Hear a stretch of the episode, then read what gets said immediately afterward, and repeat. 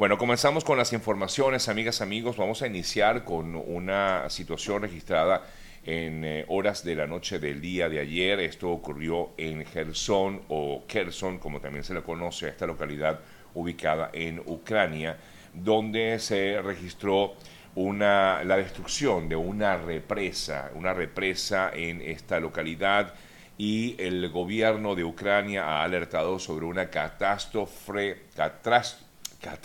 catástrofe nuclear, quise decir. Em, justamente el gobierno de Ucrania afirma que es un ataque que rompió la presa o la represa e inundó la región y se dio origen a una evacuación masiva. Eh, las primeras evacuaciones de pueblos inundadas y mm, se dio desde, desde que apenas se conoció eh, sobre este hecho y señala a Moscú de destruir la infraestructura para retrasar justamente la ofensiva eh, que ha venido haciendo el gobierno de Ucrania y la, la fuerza militar ucraniana para recuperar los eh, territorios ocupados por Putin. No obstante, ya el gobierno de Moscú rechazó que haya sido, hayan sido ellos los causantes de este hecho que ya ha sido calificado como un ecocidio a raíz de lo que ha sido la destrucción de esta eh, presa o represa en Gerson, en Ucrania, una planta además de energía hidroeléctrica eh, ubicada en esta eh, zona y que ha sido ocupada por Rusia, fue destruida en horas de la noche, de la madrugada del día de hoy, martes, lo que ha provocado, decía, ya inundaciones y además evacuaciones masivas eh, por temor a devastaciones a gran escala en eh, esta localidad de Ucrania. Nos venimos hasta América para comentarles lo que ha sido la noticia del día de ayer relacionada con la situación delicada que vive actualmente el gobierno de Colombia. Y es que a raíz de todos estos eh, audios que han sido publicados o que han sido filtrados, se han filtrado, del ex embajador de Colombia en Venezuela, Armando Benedetti. Esto ha generado una gran convulsión en ese país, en Colombia, eh, ya que ha habido una serie de reacciones por parte de importantes representantes de distintos partidos políticos en Colombia, entre ellos Fico Gutiérrez. Recordamos que Fico Gutiérrez fue eh, candidato presidencial junto con Petro, cuando ganó Petro la elección en Colombia y él, entre otras cosas, pues ha solicitado la renuncia del presidente Gustavo Petro, además de eh, decir y asegurar que el gobierno de Petro es totalmente ilegal. ¿Por qué lo califica ilegal? Porque considera que a raíz de lo que fue, lo que fue la difusión de estos audios, se evidencia que la campaña presidencial de Petro habría sido financiada por grupos irregulares, hablamos de básicamente grupos ligados al narcotráfico. Y por supuesto esto ha despertado una gran polémica en eh, Colombia, hay un gran escándalo en torno a esto. En principio el Consejo Nacional Electoral de ese país ha solicitado eh, a tanto a Armando Benedetti como a Laura Sarabia, la ex jefa del gabinete de mm, Petro, que eh, van a ser investigados ambos para poder o sea, han pedido, les han pedido eh, que se den explicaciones acerca de estas acusaciones de financiación irregular eh, sobre lo que fue la campaña mm, electoral en la que ganó eh, justamente Gustavo Petro. El ex embajador de Colombia, Benedetti, aseguró que existe una campaña en su contra para desprestigiarlo, pero luego de haber dicho todo lo que dijo, incluso llegó a comentar en algún momento que estaba muy ofuscado a la hora de comentar lo que comentó y se desconoce realmente cómo fue que se llegaron a divulgar estos eh, audios, en los cuales eh, a través de, estas, de estos audios se ha puesto en, eh, digamos, en evidencia primero una actitud bastante deplorable por parte de este embajador y por otro lado donde han, han sido salpicados varios funcionarios del gobierno de Colombia, como lo fueron, por supuesto, la eh, actual, eh, perdón, la ex jefa del gabinete de mm, Petro, eh, Laura Sarabia, quien pues ha sido, como les decía, pues aplicada con todo esto que comentó Petro, perdón, Benedetti En sus audios, igualmente, Alfonso Prada,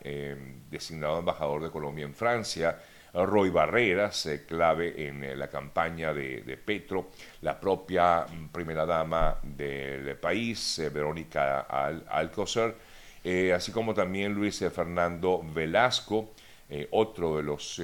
salpicados con estos audios, ya que Benedetti le hace saber que él no tuvo, no estuvo de lleno en la campaña como sí lo habría estado el propio Benedetti, y así como también pues eh, otros funcionarios del gobierno de Petro. Petro, ¿qué ha dicho al respecto? Al respecto, pues el eh, presidente de Colombia asegura primero que nada que esto lo que está buscando es eh, sacarlo del poder, sacarlo de la presidencia y de hecho se mm, refirió a o se trató de emular a lo que ocurrió con el exmandatario peruano Pedro Castillo. Eh, Petro dijo que lo que buscan es, eh, pues por supuesto, eh, em, el, tratar de denunciar algo que no es viable porque afirma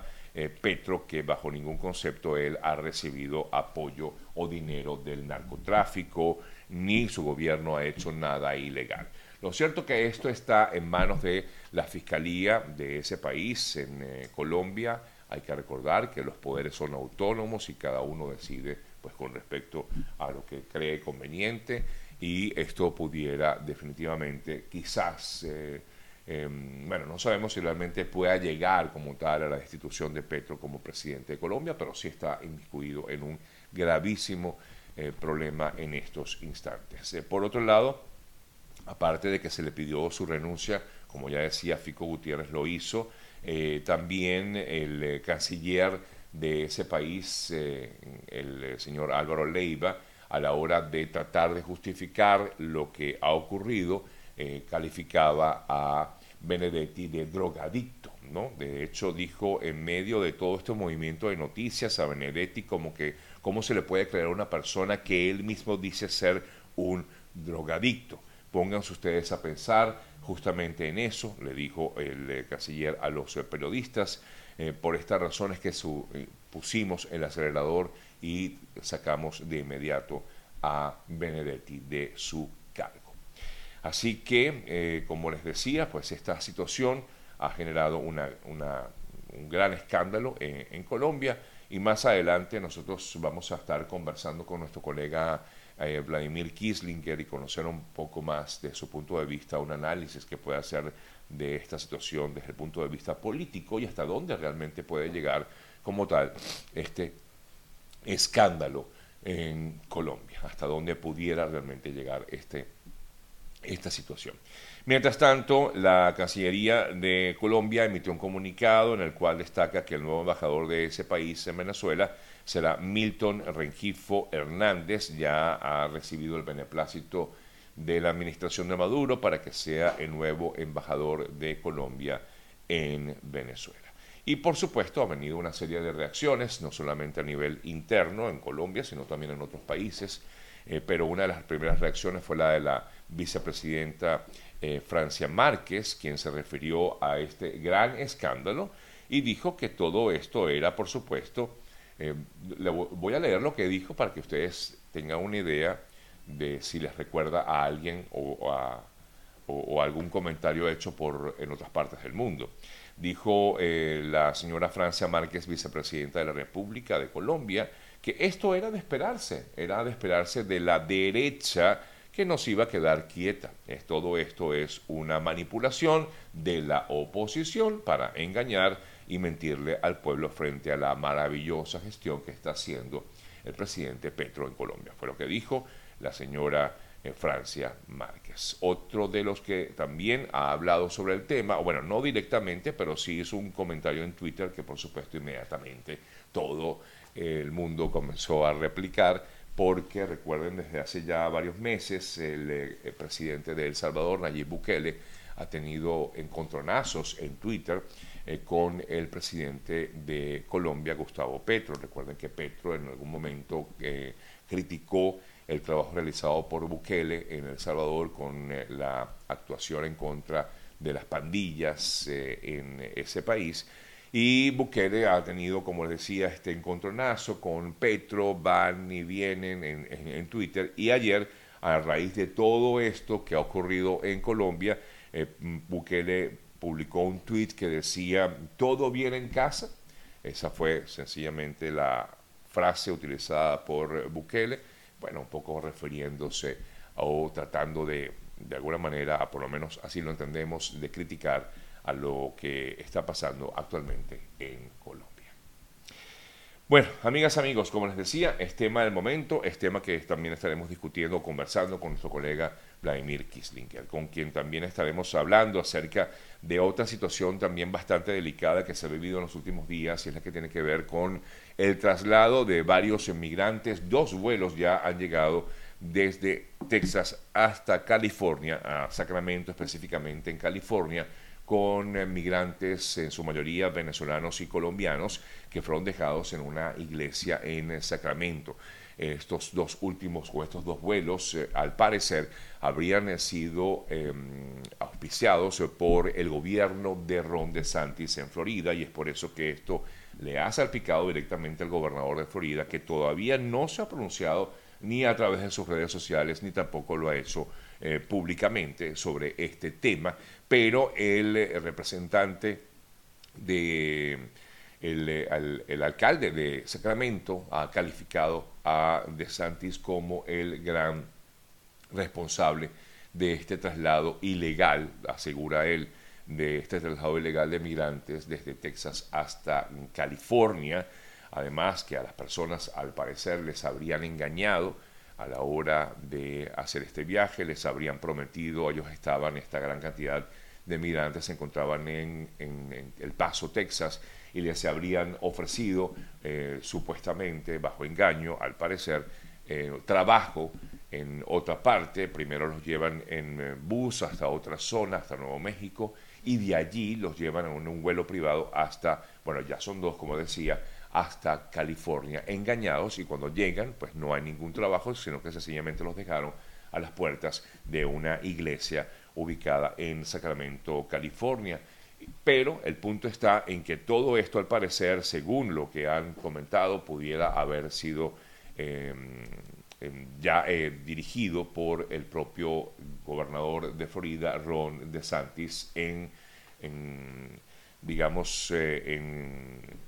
de alguna manera también relacionada directamente con el gobernador de Texas, eh, Greg Abbott. Recordamos que tanto Texas como Florida eh, son los dos estados eh, dirigidos por republicanos que han hecho, han levantado su voz en contra de esta migración irregular en la frontera. Sobre este tema también seguramente vamos a estar conversando con nuestro colega Vladimir Kislinger en la mañana de hoy.